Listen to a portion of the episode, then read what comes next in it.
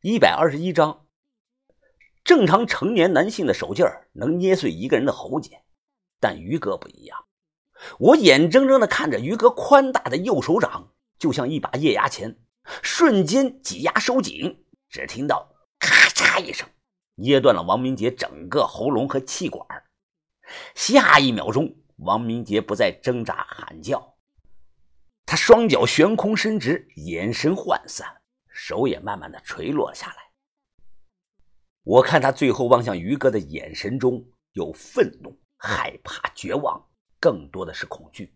他没活到十八岁，这是我第一次见于哥主动动手杀一个人。他动手前还向自己的佛祖做了祷告。此刻，工厂外刺耳的警报声是越来越近，呜呜呜呜呜呜呜，隐约能听到人在大声的呼喊指挥。从短暂震惊中回过神来，我紧张的是满身大汗。快跑吧，于哥！再不跑就走不掉了。于哥二话不说，他就像提溜一只死鸡，单手将已经成了尸体的王明杰甩给了豆芽仔。呼！豆芽仔重心不稳，差点就被砸倒。他扶住王明杰的尸体。哎呀，我们往哪儿跑？这现在出去都得被逮到啊！这，我心里头一再的告诫自己冷静，不要慌，一定是有办法的。如果现在被抓，那我们很长一段时间都要在牢里度过。抬头看着天花板，我灵机一动，上楼顶。楼顶有棵梧桐树，我们跳到树上滑下去就能逃走了。于哥，走啊！你们先走。于哥快速的回答着。我来之前把头交代了。现场不能留尸体，鸭仔，你背上王明杰，云峰，你带上那个女孩子，我回去找找他爸的尸体，时间定到十分钟。如果我十分钟还没上去，你们赶快离开这里。呀，宇哥，小芳他爹说不定在水里沉着呢，你去哪儿找找？哎，我去，我去。豆芽仔扔了王明杰，哎，我去吧，我水性好，这个地方我两分钟能游个来回的，你们等着我。我还想说句话。不料于哥呢，立即扛起了王明杰，催我快走。一咬牙，我说了声小心，然后啊，背起了小芳就跑。随后传来了扑通一声，这是豆芽仔直接从二楼就跳了下去。这里跳是非常的危险啊！虽然一楼都是水，但有很多的工业设备，要是运气不好下去就得出事儿。没办法，来不及了。从二楼到楼顶没有楼梯，只有一排镶在墙上的钢筋彩子。也就是那种钢筋啊，扎在墙中的那种当梯子用。我抱着小芳爬不上去，只能先把她靠墙放下。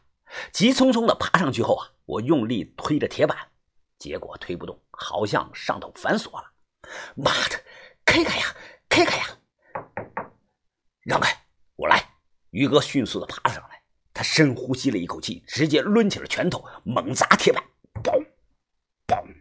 我紧张的满脸是汗，看着眼前的一幕啊，嘣嘣，大量灰尘伴随着铁锈落了下来，连续不断猛砸了十几拳后，我看到于哥的手破了皮了，只听到砰一声，于哥硬生生的一拳砸开了铁板，他着急的让我先上，然后我们又把王明杰和小芳拽了上来。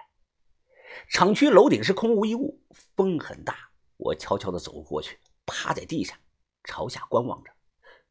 底下有消防队的、派出所的，车上闪着五颜六色的灯光，好像陆续还有支援的人过来。因为刚才那个爆炸声真是太大了，我怕站起来被底下的人看到，便在地上滚了过去。现在梧桐树附近没有人，只要跳到树上，然后顺着树爬下去就能逃走了。豆芽菜，豆芽菜怎么还不过来呀？我慌乱的想掏手机看下时间，结果衣服兜、裤兜都没有，手机不知道掉哪儿了。就这么提心吊胆的等了有五分钟，哎呀，不能等了，宇哥，你带人下吧。人都死了，你直接扔下去得了。宇哥，还搂着他干嘛呀？这不行，太高，人摔下去会流血迹的。于哥后退了几步，他扛着王明杰一个冲跃就跳到了树上，然后下去又上来。在很短的时间内，将小芳也送了下去。云峰，快下来！于哥，你赶快走吧，我要去找豆芽仔，我不能丢下我兄弟啊！没有停留，说完，我转身趴下，匍匐着往回走。摸黑来到车间，入目看去，哪儿哪儿都是水，不知道的还以为这里是海边呢。看窗外有几把手电光来回的闪烁着，我小声的叫道：“啊，牙仔，牙仔！”突然听到了身后有急促的脚步声，我一个猛子扎到了水里。有几个人打着手电靠边走了过来，我沉在水里睁眼看着，应该是救援队的三个人，他们互相打着手势，我听不到他们在谈论着什么，一动都不敢动啊，努力的憋着气。我沉在水里，脸色涨红，要不行了，这啊，憋死我了！突然，身后有人抱住了我，豆芽仔就像一条无声的鱼游了过来。我上一秒还愣着呢，下一秒，他妈的豆芽仔的嘴就对嘴亲上了我了。脑子里一片的空白。几秒钟后，我一把推开了他。五分钟后，我俩像落汤鸡一样，浑身湿透了，爬上了楼顶我躺在楼顶上，大口的喘着气。你你他妈的，你你他妈刚才请老子干什么？豆芽仔也躺在地上，大口喘着气。疯子，你他妈别以为我愿意亲你，我感觉自己三天都吃不下饭了。我是怕你刚才憋死了。越想啊，越觉得恶心。我转头朝他的肚子上就踹了一脚。豆芽仔呢也不服气，回蹬了我一脚。在旁目睹这一幕的是一具风干的尸体。顺树爬了下去，我俩匆匆的逃离了现场。这附近现在都是人，我们不敢乱跑。工厂北边有一片庄稼地，我和豆芽仔找了一处废弃的红薯窖藏了起来。